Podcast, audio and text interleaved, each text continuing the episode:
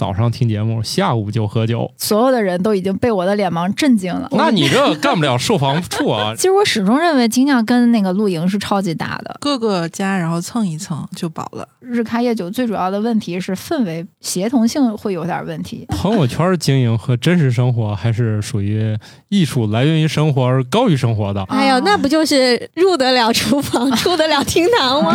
哎，你你变了，他的店都是夜店，夜间开。小张、小刘、小海啊，小甘、小茂，你们都去一趟。宇宙的终极答案，生活的最终答案。无需定义生活，漫游才是方向。给生活加点料，做不靠谱的生活艺术家。生活漫游指南。听说魔龙老师的亚洲及环太平洋地区第二店和第三店都开了。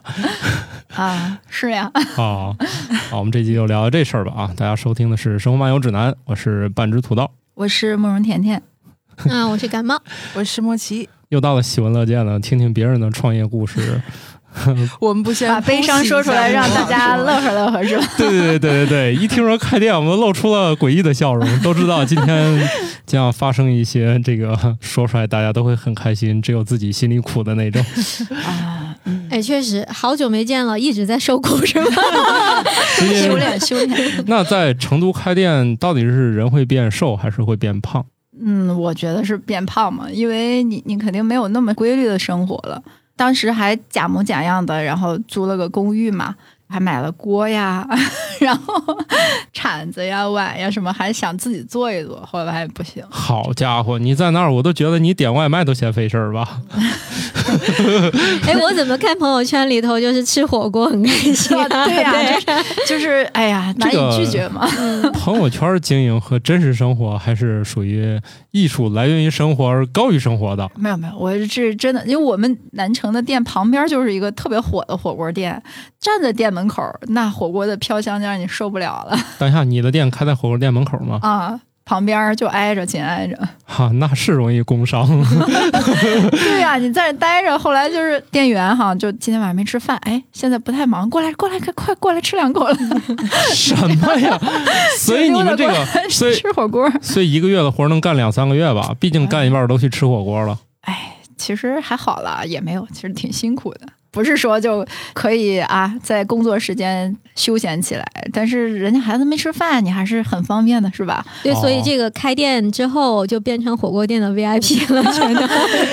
那你要接吃的都挺多的。我的理发师就是某捞的，就是 VIP 啊，他每次去吃饭会有服务员专程上来送给他唱歌啊，唱歌就拒绝了，毕竟他说每次都是一个人去吃，嗯。某老师看他来呢，会主动上前打八折，就已经吃到这个地步了。他来之后自带八折光环。哦，是我刚才还想以为是某捞是那种那种特别关心用户体验的，然后 你一个人去吃，所以我先给你打八折。不是不是，想多了，就属于他们店里每一个服务员都认识他，就属于这姐今天又来了。来，小张、小刘、小海。啊，小赶、小帽，你们都去一趟啊！去去去，跟这姐聊两句，打个八折，不用张嘴，主动送上。其实，其实每个品牌都希望有这样的客人，越多越好。哎，你在一家那种五星级酒店，你要连续住够多少天？据说还会给你列队迎接一次，射死一次是吗？对，保证让你射死一次，反正得达到一定星级吧。首先连住半个月，保证让你射死。半半个月 可能还不够，反正你每达到一个里程碑，就会有更高级别的人过来跟你握个手，这个表示一下感谢，感谢你照顾我们生意啥的。哎，所以慕容老师，你们这个酒馆如果天天去喝，可以自带这种光环吗？嗯，你看我这个听我们节目的人，大家都来着了啊！你要又听《生活漫游指南》，又去 block 成都 block，，天天去消费，听听他怎么说。这事儿开始没商量啊，没有。其实我们一直在做会员的建设，包括所谓的这种 KOC 的客人，嗯，我觉得是特别重要的。就是又又有新名词了吗？嗯，KOC 是啥？就是你看，关键意见领袖是吧？那来自于比较偏公寓领域的这种，比如说像你这样的大 V 啊、网红啊什么的。啊，你确定没拼错吗？然后，但是真正的对于门店而言，可能最重要就是你说的这这种人，他不叫天天来吧，像酒馆这种，毕竟也也很难天天喝，但是经常来，一周来过几次这样的客人，而且特别有号召力、影响力。像我们有一个叫我们叫她小气球吧，一个女孩特别有意思。她一个人喝多肉滚滚能连喝十一杯，你们能想象酒量巨好，然后关键是特别有号召力。就是我们那个店不是后来经过反复的推迟，然后到二十二号的时候。啊，应该没问题了，因为二十一号晚上其实还像工地，所有人看就跟你们去年看的状态一样，就觉得没戏啊，还得一周呀。我说能开能开，然后他就等着，然后说那我们先去看个私人电影吧，就是说我绝对薅一帮人来，然后呢就真的是十几个人，就瞬间就十几个人，然后看完电影说行了吗？不行，还得等会儿。那最后呢？然后说那我们再去吃个火锅吧，再去吃点东西，吃夜宵。最后十一点半。抢着那个时间，他们终于喝上酒。好家伙，你这属于人肉在线等。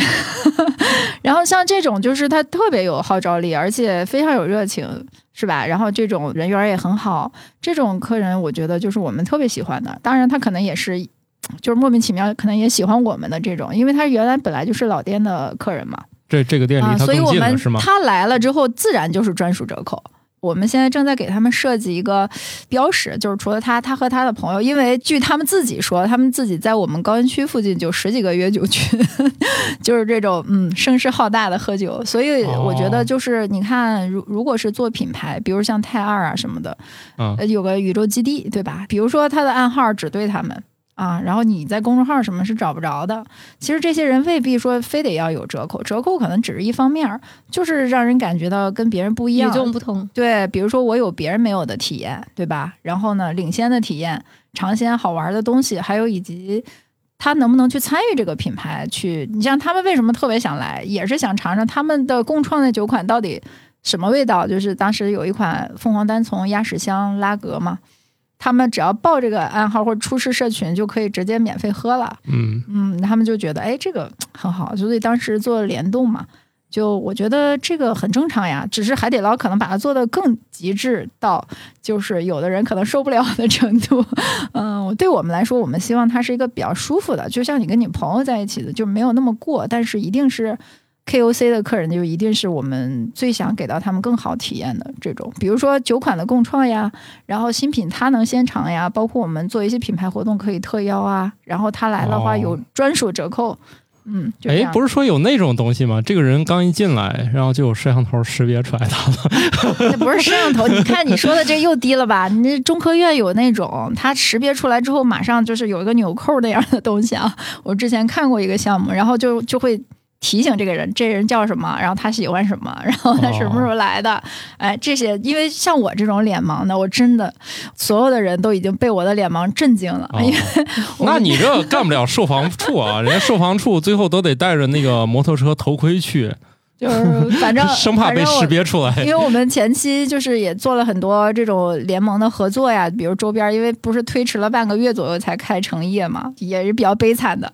然后那去了之后怎么办呀？就还是要跟周边的邻居打打招呼嘛。然后包括我们还有一个美好生活联盟，就因为我们觉得疫情之下大家也确实走不远了。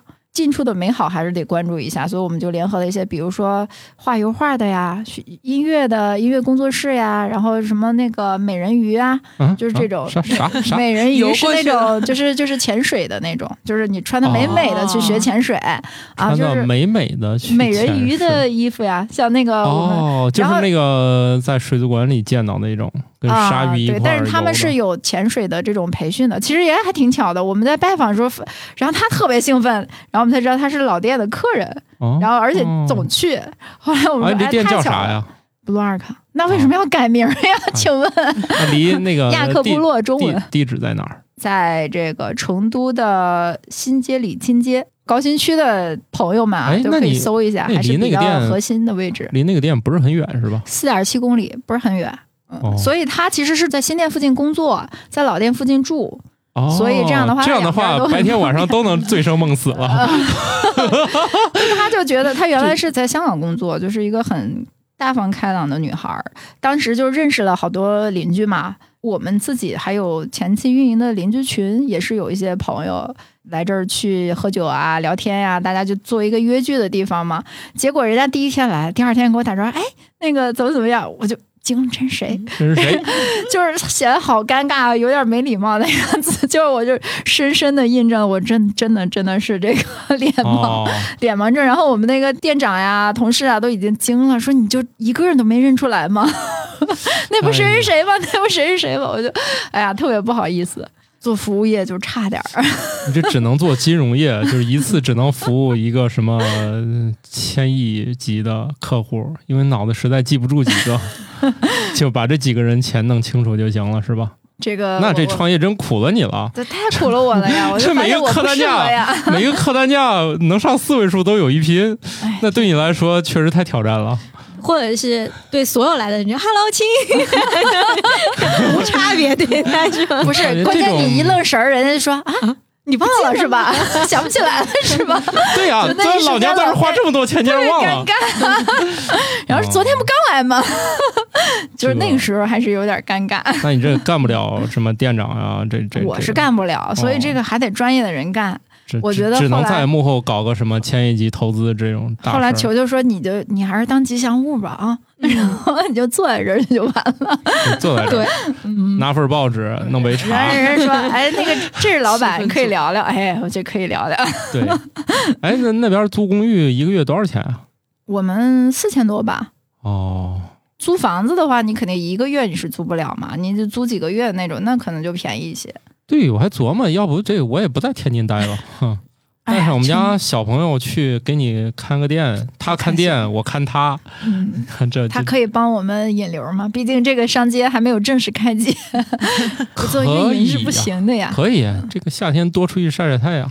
这颜值往那一放，马上就哗哗的人。我们还有一个他适合的那个，呃，叫睡莲种子的扭蛋机，特别适合小朋友。哎，他爸爸得往里头先多投一些币，对吧？他爸往酒馆里储点值就可以了，我觉得。可以可以，好的。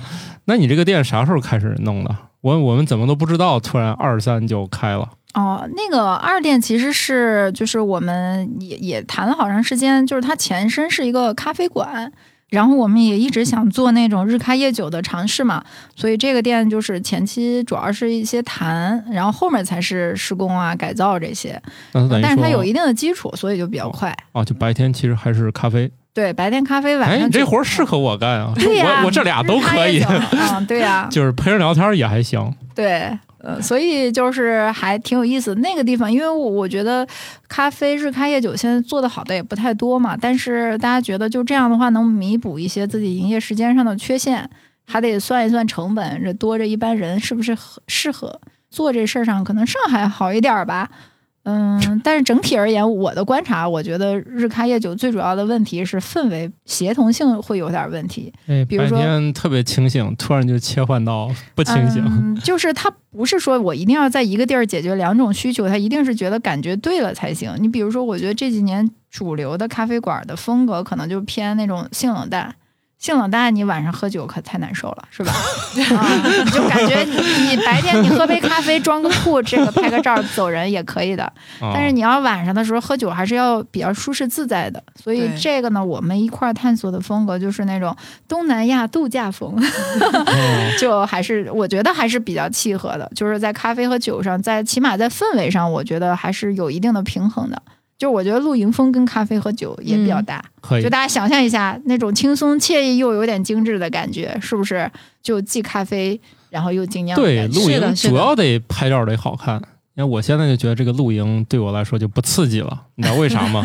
就是我觉得那些会的事儿我都拍过了。啊，我现在在网上一找，就是如何背一个披萨烤炉嗯嗯，去露营点，然后当场揉面发面芝士，当场就搞出一块儿。这难道不是说什么样的桌布、什么样的拍照设备这些东西吗？不是什么样的那个个，天幕的帐篷？所以得配合，我搞不了那个。啊，对你这种但是呢，但是比如说我把那个东西掏出来了，就今天大家都拍那个，就肯定我就今天的这个 C 位了。你的意思逼格的两端吧，大肠配那个咖咖啡，是吧？对，就是肯定我就搞那个，就是嗯，别的我也卷不动了。对，最近我们是想让他研究大肠榴莲，今天就上我们们家，去不去？去不去？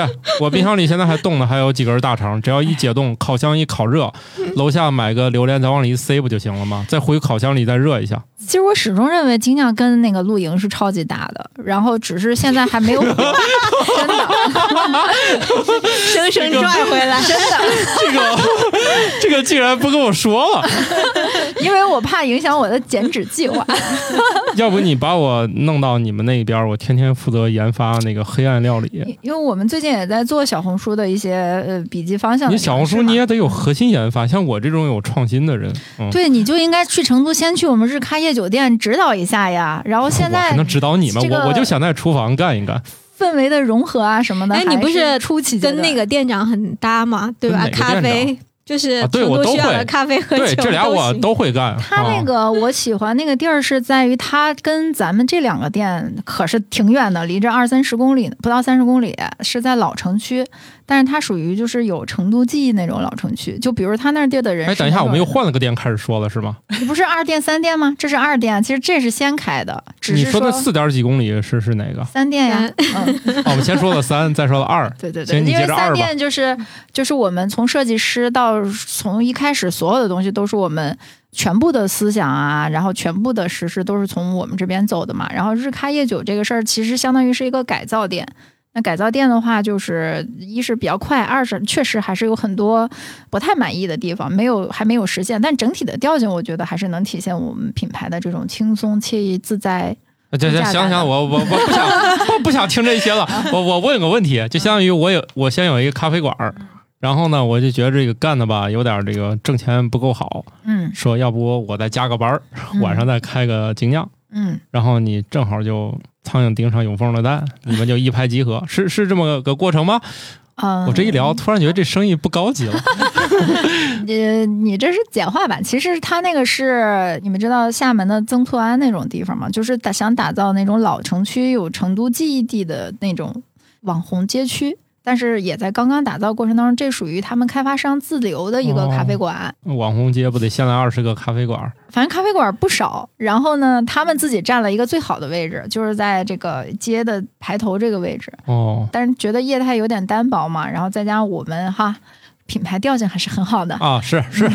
是，然他那个地儿挺有意思，就比如说老成都的阿姨啊，人家也要优雅的喝杯咖啡那种，有点像上海弄堂里头那种比较讲究的那种，是是是是有是有还是。那种地方。我我跟你们聊过吧，在上海见我们那个一个作者，现在是我们动画片的这个原画那个，我第一次去找他，在上海，我们俩就误入了一间西餐店，嗯下午是不卖饭的，嗯但是是有咖啡的。嗯那屋里人全都看我俩，你知道为啥吗？嗯因为这屋里全是老头老太太们喝咖啡，这屋里只有两个是这个岁数的，就是二十多岁和奔四的这俩人，就是奔四坐在这个咖啡馆里是格格不入的。啊、那 我们呢倒也不至于，因为就是有一些老成都的人，但是他们也是很讲究的。然后还有一些就是年轻人，比如那边有一个文创园，其实还没有正式的入园，所以有一些年轻人在这边办公。但是我们的观察，其实做创意的人挺喜欢喝酒的。如果说白天喝酒，中国人没有这习惯，他们是有的。所以我们觉得是有有机会嘛，就一块儿也在做尝试。就是这个店白天和晚上是一波客人吗？嗯，现在来看有一小波是重合的，其实我觉哦得还是在磨合期吧。比如说他是两班人，这两班人怎么配合？就是咖啡喝着喝着，没想到再续杯就变成那个带泡沫了。我我们是有一些推，比如说推荐的方案啊什么的。其实现在，比如说我们可以送他尝一下，白天的时候，尤其是一些经常在这边来的做创意的人。只是现在还在初期吧，我觉得不完全是一拨人，因为他晚上的时候氛围就不一样了。他白天是咖啡馆的感觉，晚上的时候整个店里头坐在外面的那种很东南亚的度假风的那种，它的那个建筑的风格一说到这儿，我就想象不出来了。啊啊，反正 就是前面还能看一下大众点评的那个图片吧。虽然他们拍的我觉得也一般啊，就是，但是那个地儿的感觉还是挺轻松惬意的。就是你坐在外面，其实现在是成都坐外面最舒服的时候，啊，对这，会儿天津也不错天，津也嗯也舒服，天津也很对舒服呀。昨天夜里都把我睡觉冻醒了。但是我 没有刚回来那两天，我觉得天津比成都热，然后这两天又降回来了。要不我也去那儿租个公寓待一个月。哎，那就不想回来了。比如说我吧，真的是一个来了就不想带着娃去走的带娃去，啊。是啊，我觉得待一个月没有问题，真的挺好的。那你带娃娃去了吗？去，你回不回是有有什么区别吗？没啥区别，对，啊在哪儿？你要不，带娃的话，你可能哪儿你都能待得住，是吧？我不带娃哪儿都行。对，哪儿都就行。跟娃没有关系，跟妈跟他没关系，有他还晚上还不太方便，是吧？不能喝的很有晚，深吧？哈。对啊，你你那是你想多了，但是那你看那次那个厦门那个酒店就挺好，嗯我，给他往房间一扔，是吧？我就在一楼喝。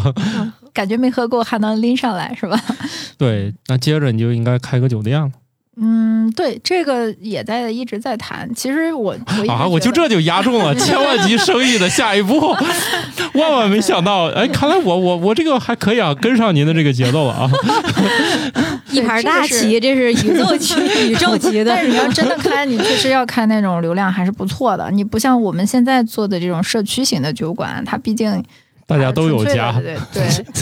但是呢，你在这附近其实还是挺不错。像我们，你不是都去过我们首店吗？现在这周边可比咱去的时候热闹多了。那时候其他铺位都空着嘛，现在是对面又开了两个。酒馆，然后、啊 然后又有花店，然后音乐教室什么的，现在老热闹了。然后好处就是再也没有人只投诉我们了，因为我们是最安静的。然后，然后还是我们的老客人，两个老客人在对面开的，就觉得哎，这生意能做，其实是并不容易啊。嗯但是呢，大家感觉挺好的。然后对面还有一家能做吃的，跟他合作，把他的吃的什么烤兔头呀、烤这烤那都拿过来，因为毕竟还有一些客人是要边吃边喝的。我们那个老店吃的不是没有现做的那种嘛嗯，嗯。嗯，嗯，就还是挺不错的。我觉得就整个的氛围就更更有意思一些。你的二店现在就又有咖啡，又有那个厨房部分，厨房也没啥，空气炸锅能做点吃的。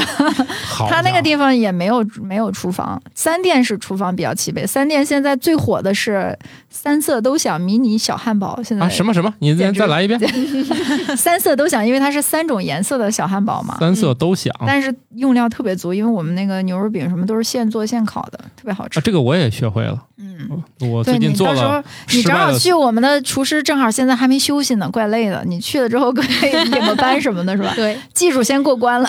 我这个岗位应该叫打和，就是又能干两下儿厨房，又能出来弄两下咖啡。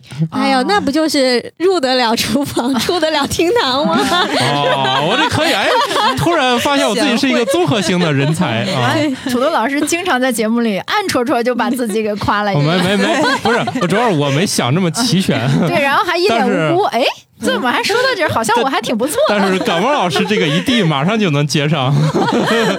呃，自等着呢。呃对，就等着了，就自己就没有意识到，还得是要么说领导用人眼光就是独到，要么人家名下公司无数呢，你以那当然为是？对对那还是我我们这缺厨房了，是看来你这个厨师队伍还是没有招够，要不就说你不用了社。区酒馆没有那么大流量，你不能招那么多人呢，也在摸索嘛。啊，就三点最大的困难就是。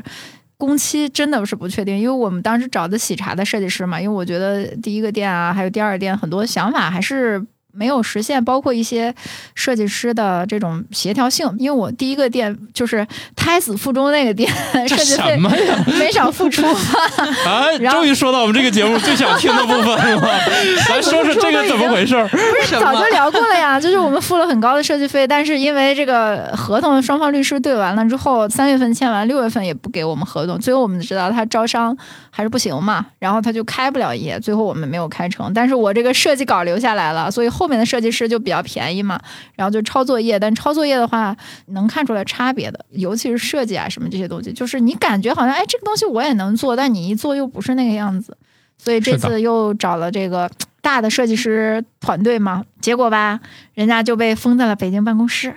但是呢，人家绝对不降标准，他不是来不了了吗？确认不了材料，对吧？那你给我寄啊！系完之后不合适再系再系，就这样来来回回的就光对，因为人家怕影响人家的作品呢，还。就是你不能随便给我用材料，这个材料他要反复的看色彩呀，看这个东西，比如像什么木纹转印这种工艺我都没听过，因为我们原来可能就是贴个皮，他现在必须让那个显得仿佛就是一整块木头做的窗户什么的，柱子门就各种问题，就是你不在现场沟通，你比如我要找一个成都本地的设计师团队，他随时能来沟通，这事儿就一来二去，其实就会花很多的时间。比如说你怎么能保证他不画错柱子呢？他一画错柱子。哎，后面的工程就全都推了，所以我们就到了二十二号晚上十一点半才开，就是因为中间的这些各种各样的这个工程的问题。然后，但是五月二十二号啊，就跟你们上次去看的其实状态一样，因为我现在稍微的有点经验了，就是你到最后阶段看着就还还是很像工地，因为你这个围挡呀、梯子呀、乱七八糟东西线，就比如这灯嘁哩咔嚓去装的，但是你当时看着线什么裸露在外面，你感觉这还早。这怎么也得再有一星期吧？对，结果一夜就可以。对，然后我们就在群里，包括抖音上也发嘛，就是好像这你这还早，你这这不是因为后来今晚撤脚手架，明天就开业。看看看，就惊了。嗯，但是效果还是挺好。其实就是好多人都没有分清楚效果图跟实景图，就还是还原度很高。哦，那个设设计师他们是有这个，如果你请的还是比较执着那种，就反正我们家装修的时候是遇见那个执着的公司了。就是我干个啥，他们都说这个不行，这个也不行。我觉得我挺欣赏的，因为我们就怕上一个，其实说实话也不怨人家设计师，主要是我们不懂，在那儿瞎指手画脚，才。搞了很多多余的设计，又花钱吧，然后又又其实挺多。你像我们那个空间又比较小，第一个店，然后好几个打卡点，最后你眼花缭乱的，弄得那个屋里光源特别多。这不容易啊！慕容老师终于这个正视自己是吧？能能正视自己，发现自己的问题所在，这不容易啊！最近老在自我批评，发现自己的问题很多。哎，你你变了 啊！我我是一个 这个认不清自己的人吗？对，认清不了事实，就自己永远是对的啊！也也还好吧。比如说，有些事情就摆在你面前，比如说你就是脸盲，这事儿你还你不认有什么用呀？但是这也没有伤及到什么根本。像你刚才这个承认这个设计有一些多余，这个就就属于这个达到了你这个很难承认的这一块的内容了吧？啊，这个这个也算是进步吧，是吧？对，这个太意外。刚才我差点没接上，说这个魔老师怎么能承认自己错了呢？这个很正常嘛。其实我觉得在这个过程当中，也能感受到自己的很多的问题呀、缺点呀。啊，这不是你特别想听的吗？是吧？说出来你自己的痛苦，让别人开心开心。但是慕容老师积累了夜间开店的，对他的店丰富经验，他的店都是夜店，夜间开。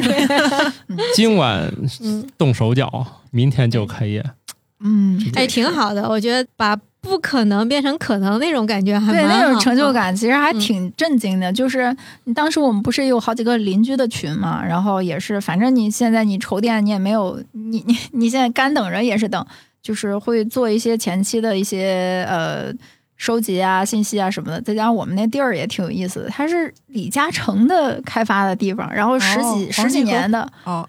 对对对，它不是产 产业很多嘛，十几年的社区了，周边有有十几万户。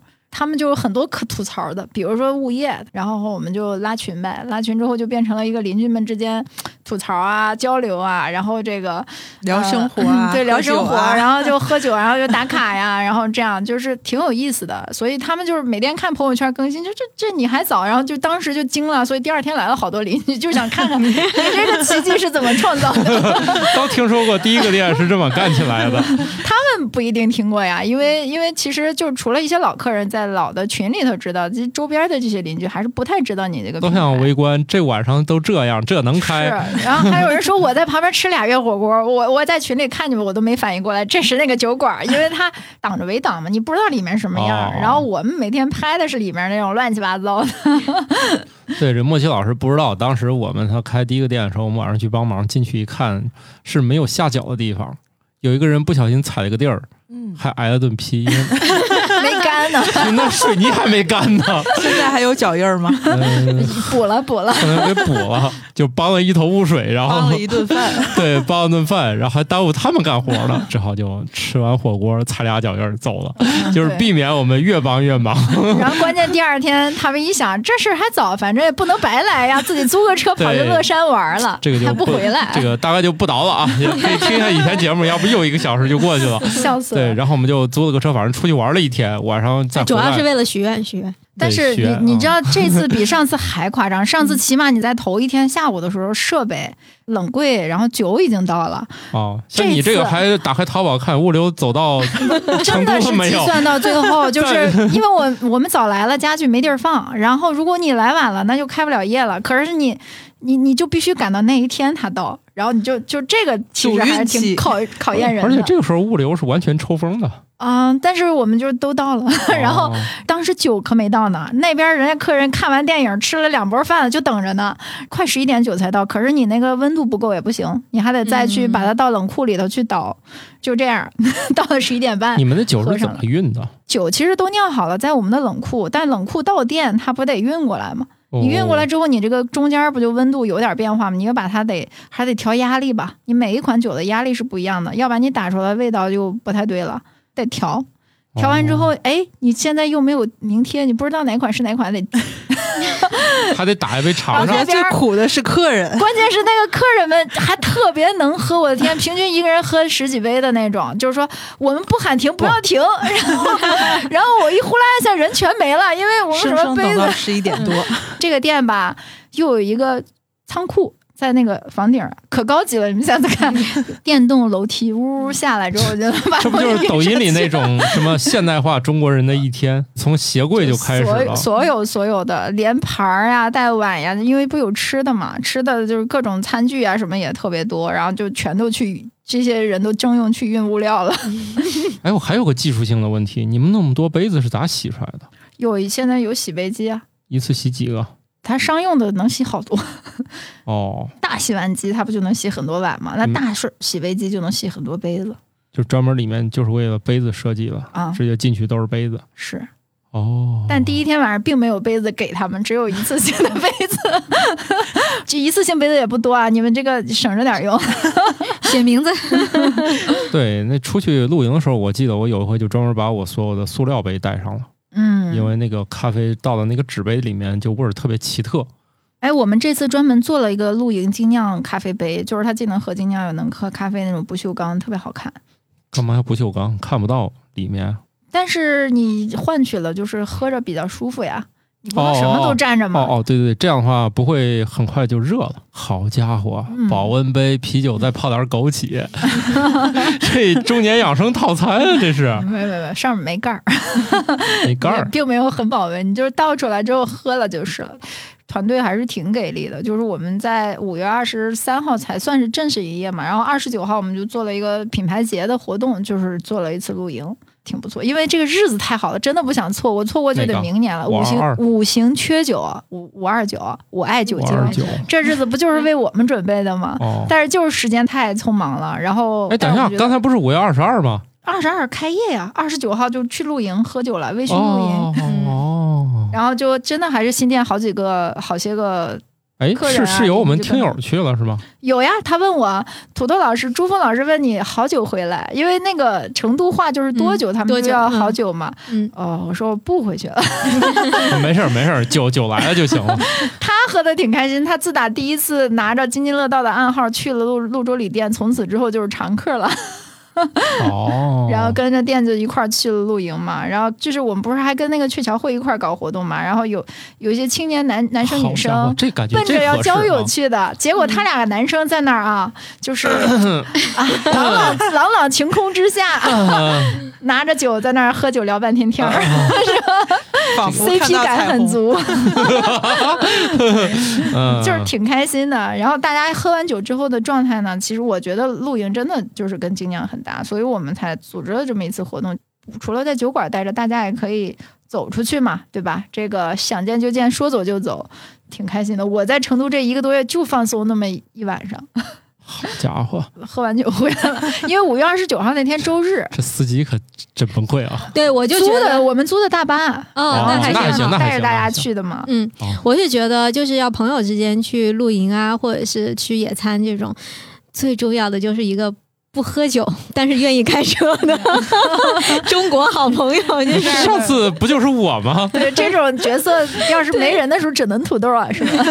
但是他也不甘心，对不是我们就我我我来天津之前，他们给我安排的角色就是来开车的。没想到你最后主要主要是遇见主要是后来认识你了，这个这个插曲。然后突然我的这个职业方向就发生了改变。哎，但是我因为土豆老师其实也有点灵感，我们就希望说，我们一直在觉得精酿它是什么？我我觉得它是一个社交的工具，就像土豆老师自打研究了精酿之后，就成为。无敌小能手是吧？社交小达人，去哪个地方啊？只要把他当地的朋友约到我推荐的精酿酒馆，嗯他马上人设就立住了，是吧？对对对三言两语就收获了这个嗯朋友们特别佩服的哈。主要是这个咖啡，有点卷是吧？就是不是有点卷就是我跟他说这有多好，他也喝不出来是那倒是。啊，这个太费劲了，这个跟他也说不清楚。而且越喝越清醒。然后清醒了之后呢，就是更挑剔。对，但是对但精酿就更没意思，没意思，没意思。这对 精酿就是你要说不好喝，咱俩就掰了。但是精酿其实就是因为它口感上是很直接，就是它没有那么抽象，所以很多人就马上能喝出来不一样的。对，说樱桃绝对不是苦杏仁儿，对，说你呢，可口可乐。蜜蜜瓜、青提，它绝对它就不是草莓，是吧？在那么多品种里头，你总有你最喜欢、你最中意的那种。我觉得这个感觉还还挺好的。那得每个都得试试，要不我这个都喝不品鉴吗到。套呀，我这个品鉴套可火了。对我这个就喝不到我喜欢那一步就结束了，酒量很有限。先品一圈儿，然后你就就会找到喜欢的了。对我自己带一个保温杯去，那天有有一对儿在那儿，客人在那儿过结婚纪念日，后来他们说，啊要不然你给他们推荐一个吧，我就给这个女生选了只此青绿。你看看是不是有那种很长情的感觉？又是他们？他们五月份了，五月份，哎，你这种人可太麻烦了。直接就绿了啊！然后给那个男生 给男生选的是白日梦，你看看你能娶到这样的女神，是不是白日做梦还实现了？哎，他们可开心了。照你这一说还可以啊，这得看谁解释，对这跟算命一样要像你这。样的人去解释，都得把人有一对儿拆散一对儿，主要是他们可能现场就跟我打起来了，对，是吧？不是以前有那个婚礼上唱 放那个背景音乐是可惜不是你，想起了那个谁，那个然后后来据说这结婚这一家跟那婚礼公司就打官司，说他没有这样乱放音乐的。那个哦那个冯小刚的电影不是离婚庆典吗？是吧？将来无论他多么富有，多么什么，你也再也不要和他在一起了，是吗？无论是健康还是亚健康啊，可以老师，你就应该开一个这样的公司，专门办离婚庆典，那估计绝对火，真的那。估计得挺火爆的。那那天我们晚上的时候接待了两波特别有意思的客人，一一个是就在附近做宠物殡葬的，哇塞，他家生日老火了，就就一拍抖音，你知道吧？多少人？就是你知道多豪华，我的天！就那一个猫猫，他给我看了一个葬礼嘛，那猫猫的那那棺材啊，这个大理石都是特别高级的，然后那个一圈的花圈呀，然后还有就它从它主人跟他依依惜别，然后在那抱头痛哭什么的，我的哦天呐！很贵啊，客单价很高，你知道吗？一个万八千的那种，然后而且绝对刚需吧？你们想想，对对对，绝土豆老师开始要存钱了。我我得准备一下这个事儿，得准备一下，这还能攒个十年。啊，这个也保不齐啊。这个跟我们家，只要它不从窗户跳下去，就没有什么意外。我儿子最近养的仓鼠就被另一个仓鼠给咬死了，他在大哭了好几天晚上了仓鼠也有脾气这么大的吗？啊。那你不是看朋友圈给仓鼠做个骨折手术还两千多呢？反正啊，就是现在宠物的生意，你看做宠物护理特别多，但是宠物殡葬我真是头回听说。所以土豆老师，你搞个离婚仪式的那种，哎，我感觉这有戏啊！上海是不是今天已经约满了离婚？啊哦，，是吗？嗯早就已经两两相厌了。哎，不对不对不对，这个生意在天津应该可以，天津不是离婚率全国呃，最很高吗？的。对，我的观察就是因为夜生活太差，啊回家太早，两两相厌，真的。对，多少家结婚之后的日子不就是在家吵架吗因？为下了班就回家，回家就吵架，该去酒馆去酒馆，喝完酒很开心，就回家睡觉了。最 好俩都喝，要不一个对要发酒俩人喝疯，另外一个也不干，另外一个这也加速离婚。你说俩最好都喝，我们就看到很多夫妻跑过来，因为社区酒馆嘛，我觉得它嗯不是那种夜店呀、什么，在你家附近开个夜店你也不来。其实大家就是好朋友聚在一起聊聊天呀，邻居之间一个社交的场合，自己也比较喜欢。对邻居们，你们不要天天在微信群里面互相骂了。约出来？一块儿骂物业。哎，真的，人人一约出来，俩人喝一杯，拍拍肩膀，完事儿了，还有啥怨恨？这个因为你俩都出来了，你们家的噪音跟你没关系了。其实成，我觉得起码成都人其实也很难，他们很难打得起来。我很喜欢成都，就在于他因为他们晚上都没在家，听不见有什么噪音，是他？们真的是很包容的一个城市，自己也很想得开。比如说，人说俩成都人撞一起了，也分不清谁责任，就石头剪刀布，然后完事儿了，然后俩人就挺开心的，就一块儿喝点去了，还能吃多大的亏啊，对吧？差不多完了。做生意也是那种很包容的。我坐在这儿，像我们旁边还有一个邻居是做那种奢侈品表的，其实按理说大家也合作不了，因为我们的联盟是说，比如说你的客人也会喝酒，我们的客人也会学画画，就大家一块儿合作嘛。啊我去年也会买表，你说这些表几十万，那好像也不太一样啊。说，哎呀，那就也那就来这儿喝喝茶嘛，大家聊了半天天儿，就这种。对，你们俩、你们、你们两家约了到第三家去喝茶，也很正常呀，就是大家也相互的串门，挺有意思的。当然，我还认识了一个设计师，他原来在上海，就我们老说，就是比如上海这个城市，就是那种过于精致，是吧？做个核酸恨不得西装革履的，那但是那是前几次，呃，后来也就就是现在已经服了，是吧？在生活的磨砺下已经磨平了。我妹对说对，正常来讲吧，比如说像广州这种城市，就是属于那种上什么正式场合穿个拖鞋、穿个 短裤就跑主要。是表得几十万朝上，对，就是那哦种不太在意那种。但是成都是一个精致跟轻松比较恰到好处的一个城市。但是有些地方就是穿的特别精致，但兜里不一定有一毛钱。是啊，当然兜里谁也没有一毛钱。现在所以哦当时我一个客人，他就说，如果让我形容，我觉得他就是火锅配精酿的感觉，就是那种精致跟跟接地气儿的比较平和。那我感觉我可以带几个麦过去，然后？结果他说 为什么那么多成都火锅店没有好的经验，我就给他解释了一下，是吧？就是怎么被工业啤酒垄断的什么的，嗯，他有一种恍然大悟的感觉可以啊，我觉得可以在你们那儿搞一个那个叫什么呀，静音间儿，啊就是啊，然后咱就可以收集起来，是吧？每没有，没地儿，想得美比 仓库可能就比这个桌子小一点儿，啊，并没有，特别小，对，可能是不是还缺地儿呢。对，然后就往那儿一放啊，每个人把不开心的事儿都说一说，因为就是呃新店还没有开，在老店的时候，就是跟几个客人聊嘛，结果那天把我自己聊晕了，聊到了五点。我都已经多久没有喝一晚上了，是 都不知道自己聊了啥了，所谓的嗯陪好慕容甜甜老师了？也没有陪好，陪陪不好，这人设不能倒。对，是陪不好的慕容老师但。是那个潞州其实酿的非常的好嘛，又是手店的牌面儿，人家说是吧？就是当时那个起名儿你们不也在吗？就是真的很好喝。啊啊，双倍浑双倍浑浊哦，是反正那天晚上我花了三千多，然 后然后我就是还有我们家那个就是店员嘛，请他们一块儿喝酒，然后我这还有员工价啊，然后我花了三千多，让我 这喝了多少酒？当然还是没有陪好我呀。然 后然后我就已经不知道聊啥，我就把它录音，我说谁让你不去了？反正我不知道聊啥，你自己看着办吧。他就特别苦，特别苦的，就是听录音听一晚上，然后写东西。哦听客人的故事啊，聊后面我也不知道聊啥了，那反正你这个感觉你应该带个麦，直接就那个正经录成播客多好呢，那帮我们不是冲几级业务。那不是没有吗？没带着吗？你们又没去，我这种这不是没有这个主播意识吗？下我给你带两只麦，嗯，插到电脑上就可以了这个可以，啊我，觉得收集一下。就还有那么多有意思的故事。我们这儿就这玩意儿多，别的没有，就麦克风管够啊，光我们张家窝拿二十个出来是可以的。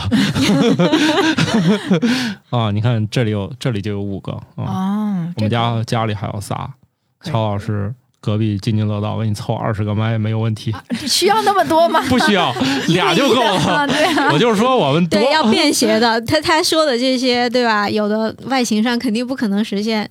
其实就是因为每个人都是一些呃立体的、活生生的人，他有自己的生活，他不是说他只是喝酒，他有自己很多的爱好。像我们的那个美人鱼，我们叫斜杠人鱼，是吧？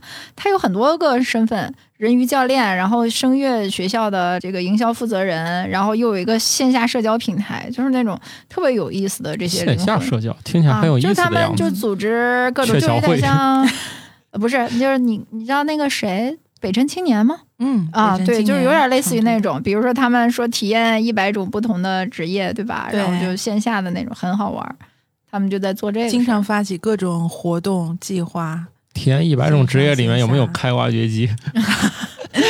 我的专属是吧？你那是拖拉机。嗯啊，好的，手扶拖拉夫司机，现在农业都自动化了，啊，是我也就失业了，所以只能开酒馆了。手扶现在嗯不太流行了。对，以后这个就得往这个高技术人才发展，比如能把酒打的没有泡沫，这个现在可能机器不太好搞。那虽然机械的可以耕地了，但是让它打酒，现在还业内尚属空白。嗯，他那个东西有时候就是要看着，他调整得随时调。比如说你这个酒桶满的时候，跟它半截儿的时候，它那个压力需求是不一样，所以你要随时调压，否则的话就变成了这桶酒你可能损失个百分之二三十，成本很高的。哦，我这两天看网上就看那个美国他们那个大学生，嗯他们有那个泥瓦匠的课，为什么你想到这种都能想到我呢？我觉得这个你你干这个特别有反差的感觉。嗯，要我干就觉得浑然一体。是 是，对你你你一干这些，比如说你踩高跟鞋在那儿烙饼啊，这个就有一种不协调的美。应该踩着高跟鞋上那个手架是吧？去安东西，这种不是更对那个？但是像我呢我去烙饼就显得好像很一切都是正常的，自然而然发生。自然而然，我就应该站那儿烙饼。但是你你那个高高跟鞋烙饼，这就就是反差的特点。我看现在什么有的小视频也是那种反差特别大，穿着高跟鞋在田间捉个鸡，然后再杀鸡啊、拔毛啊，然后做成叫花鸡什么的。那主要是看衣着。反正对衣服也是，嗯，衣衣服得凉快，要不的话就 这个整个片儿都没什么可看的了其。实其实就是因为社交媒体传播的属性，就是人的嗯注意力太有限了。你要是不弄点儿新奇特的，我怎么能记得住，或者是留得下呢？我一下不就划走了吗？就得是那种反差感，比如说一大波名媛去干个啥接地气儿的事儿了，是吧？开 手扶这拉夫斯基，就是这种，其实比较要什么社死现场啊，这种就比较名媛这个词已经被那个黑化了吧？嗯，是是是，就是那阵儿不是说那些名媛很内卷嘛，什么那种高级酒店的下午茶一份下午茶十六个人吃，啊，对对，现在名媛们都吃烤串儿，就吃那种什么炸串儿之类的啊，都去干这个了。哦。那你看来你还一直在关注这个进展。我这里认识的女网红们现在都忙着露营，嗯嗯，露营是啊，露营一直都这一两年都是必火的这个话题嘛。哎，这露营不也就是烤串儿吗？那可不止啊，烤串儿、咖啡、精酿是吧？美好的生活方式，然后还有天幕、嗯是吧？对格子布是吧？小小灯，嗯嗯，铁栏儿、啊，对对对，我们这次做的硬邦邦的 法棍面包，鲜花是吧？画画，对，嗯所以线上得带烤炉，要不你那个法棍面包不烤一下，就是硬邦邦，跟牛皮纸一样。嗯，其实也不用烤，就是各个家然后蹭一蹭就饱了。那当然了，因为毕竟也不是每一摊儿都认识所有人。你去露营地每一家吃一会儿，吃到最后也没人发现你跟他们不一伙儿，好多也是拼来的是吧？不一定是拼的呀。就是他带俩人，他俩人是都吃到最后也不知道他是哪一波的。所以我觉得还是露营跟精酿很大。对，而你想想，大家现在都多卷了，你带点啥，我带点啥，到底怎么才能在朋友圈里头脱颖而出呢？你带点精酿嘛，毕竟现在还没那么火，一个是精酿，一个是带点我们样。Black 嘛，对吧？颜值又高又好看，口味又有话题性。对硬通货啊嗯，来了，嗯给你们送精酿，行，这一盘拿走了。是，你说你你格子布，你也不能都带哎格子布吧？这这种他们需要咖啡又喝不明白，是吧？这种他们是不是就可以在露营点附近就卖外卖大肠，只需翻热？这种嗯反差感的东西也是可以的，我觉得。但是关键大肠制作起来太麻烦，你弄成预制菜可以，给够没准就弄钱个好小风口，给叫露营大肠。是吧给够钱就都不麻烦。嗯嗯，你们都抓紧时间喝我们的酒啊！以后我们这贵的你可能喝不起了。好家伙，你们这还有二十年陈酿吗？这个这个这个不叫口碑溢价吗？哦没有哦没有，放心放心，我们的酒还是高性价比的。哦，可以可以可以，而且那个客人们都觉得你卖便宜了。成都人真的很爱喝酒，但真的没有喝过那么多好酒。我觉得这是我的观察。就比如说卖用个很好的杯子卖很一般的那种，就比如说某某市这种在京东上可能卖十块不到的酒，然后在那儿卖五十八、六十八一杯，反而是鲜酿的那种，他卖三十。其实你你明明是后者是更好的嘛，嗯，你精酿你不得要这喝鲜的？个他可能觉得是那个是品，他觉得国外的，品牌的那个 哎，他就觉得没。有没有接触过精酿的人还是很多的。嗯这个我都见过那种，就是实在是逼格上我征服不了的，就带他们去干这个。嗯，就算他们在全世界都吃过见过的，极大可能这个真没见过。确实是我当时这两天还认识了一个新加坡朋友，也是一个闲的实在无聊的上海的一个投资人朋友介绍的朋友。他说我有个朋友，你你能不能接待他一下？他本来是新加坡的奶茶大王，新加坡最大的奶茶品牌的创始人，然后一个能绕地球几圈啊？然后呢，在上海又又干了一摊事儿，结果因为偶然出差到西南就回不去了，在外面晃了好几个月了，后来就来我们酒馆这一通聊，然后、就是、可算找到家了。对他就是，他就觉得其实新加坡人喝精酿还是要 IPA 起的，比我们国内要普及度要高一些，但是他也是没有见过这么多的。然后后来他又给我拉了好几个好朋友一块儿过来喝了好几次，那就。别走了，再开俩店了，他现在觉得他得回新加坡了，有点受不了了。哦。但来的也是叫的这个，还有像那个有一个特别有名的奶茶品牌的一个一个创始人也跑过来，嗯，他对我们的水果系列还是很喜欢的。这个我还是挺欣慰，就是他们是对水果很挑剔的，但是他后来呃新加坡的这个朋友也跟我说了一个我还真的没有新加想过的一，坡也只能吃各种进口水果，还有啥可挑的？不是他跟我说了一个观点，这个事儿我我我没想过啊。他说我其实一开始没明白为什么中国人特别喜欢喝各种水果。他说我在新加坡的奶茶品牌并没有放那么多水果，我的主要的东西还是茶底，然后但是在这儿就是就是很多。后来他说，因为我们的水果并不是那么容易常吃。他说他们新加坡人吃水果是特别，就是高品质的水果是随时随地的。他说我们他发现中国很多地方也没有那么容易就吃到很好的水果，所以大家对水果就很执着。哦，是吗？嗯，我一直觉得中国吃水果才是随时随地，而且就你感觉你在菜市场啊，在哪儿你都能买、哦。这样这样，我觉得大家对这个水果的好坏评定标准不一样，就是他们由于自己也没有什么农业，所以他们都是从从全世界采购的。而全世界采购的这个水果，我这两年就不感兴趣。以前就是进口水果给我们感觉品种特别多，而且那些东西咱没见过。后来就好多东西国内它第一它也能种了，而且从产地到我的跟前就是时间越短越好吃。就是由于我也是一个去过一些产地的人，如果你站在那个橙子树下吃，就极其的好吃，最快的速度摘下来就寄给你，只过了三天。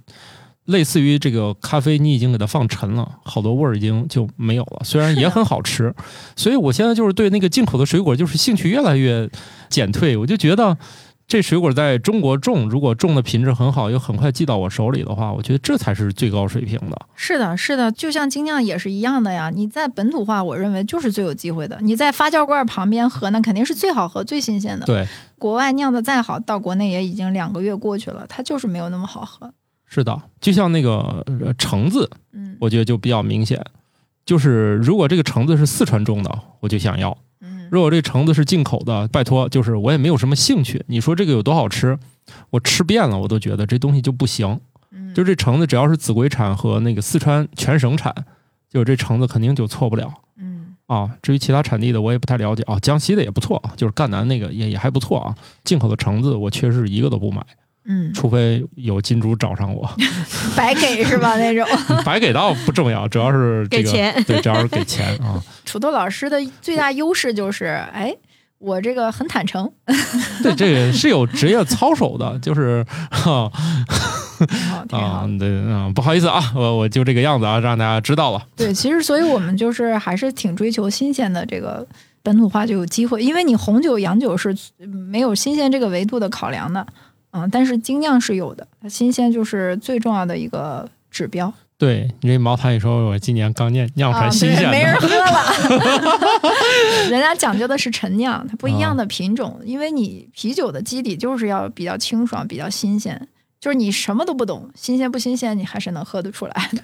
对，哎呀，本来这一集是想听听有什么创业的辛酸事儿，发现好像不是很开很心的酸 这个除了我延迟了这半个月比较煎熬之外，是吧？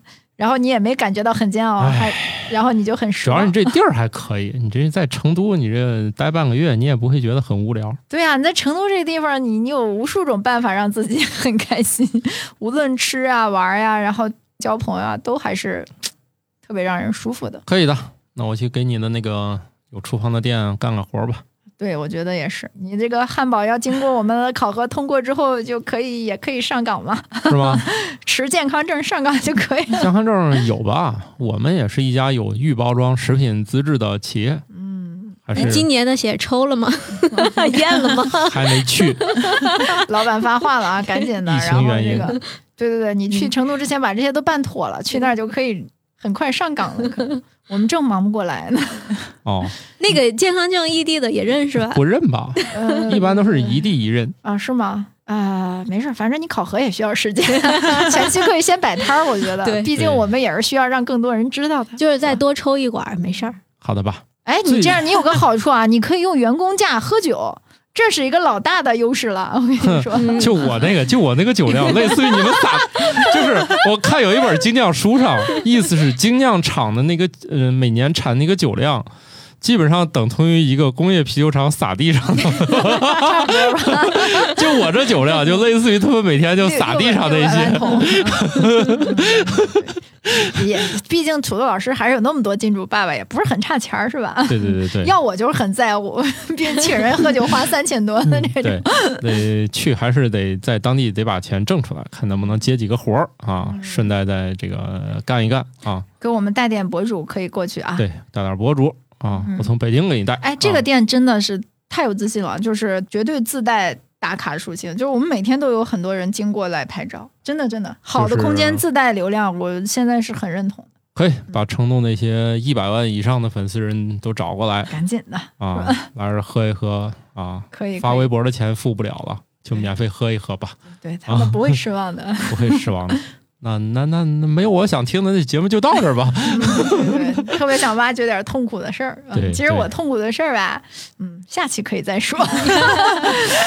哎行吧，没没有达到我的目的，这一集就让大家失望了啊。好，那就希望大家就是有空去成都消费消费。如果你就在成都，现在就去消费消费。对，毕竟听到节目新区是很近的哈。对，嗯，听到节目失望的，是特别好。喝。对嗯，，早上听节目，下午就喝酒。嗯，几点开始营业？五点。五点就可以开始喝酒了嗯，啊！去体验一下啊，这个我们生活漫游指南。你看我们的这个节目在天津录，酒去成都喝。对生活漫游指南的听众们，只要是报它的来源，然后就 现场一定会有惊喜的哈。啊，是吗？你可能给店就像当初的那个有台一样啊，最后收获了一个啊满满的感动和哦这个是吗？常去喝酒的小酒馆死吗 啊，也没有 有列队唱歌啊，这种事儿，我们干不出来。弄两队。老板你好，好的吧？那那就去布鲁亚克，阿克、布鲁阿克叫亚克部落。对，那那你回头把地址给我们放在我们的这个节目的简介里面，大家可以循着那个地儿可以去找找，或者在大众点评上应该是可以搜到的吧？都可以搜到，中文、英文都可以哈。啊，好的，那就这样吧。好的，好了，拜拜。拜，拜拜拜感谢各位听友收听《生活漫游指南》，我们有一个公众号《生活漫游指南》，欢迎订阅。同时呢，您还可以加入我们的听友群，只要打开微信添加朋友，搜索“生活漫游指南”的拼音全拼，就可以添加管理员了。管理员会把大家邀请到群内，和我们众多热爱生活的听友们，还有我们的主播以及嘉宾聊起来吧。节目的福利还有很多，欢迎加入一起讨论。感谢收听，下期更新，不见不散哦。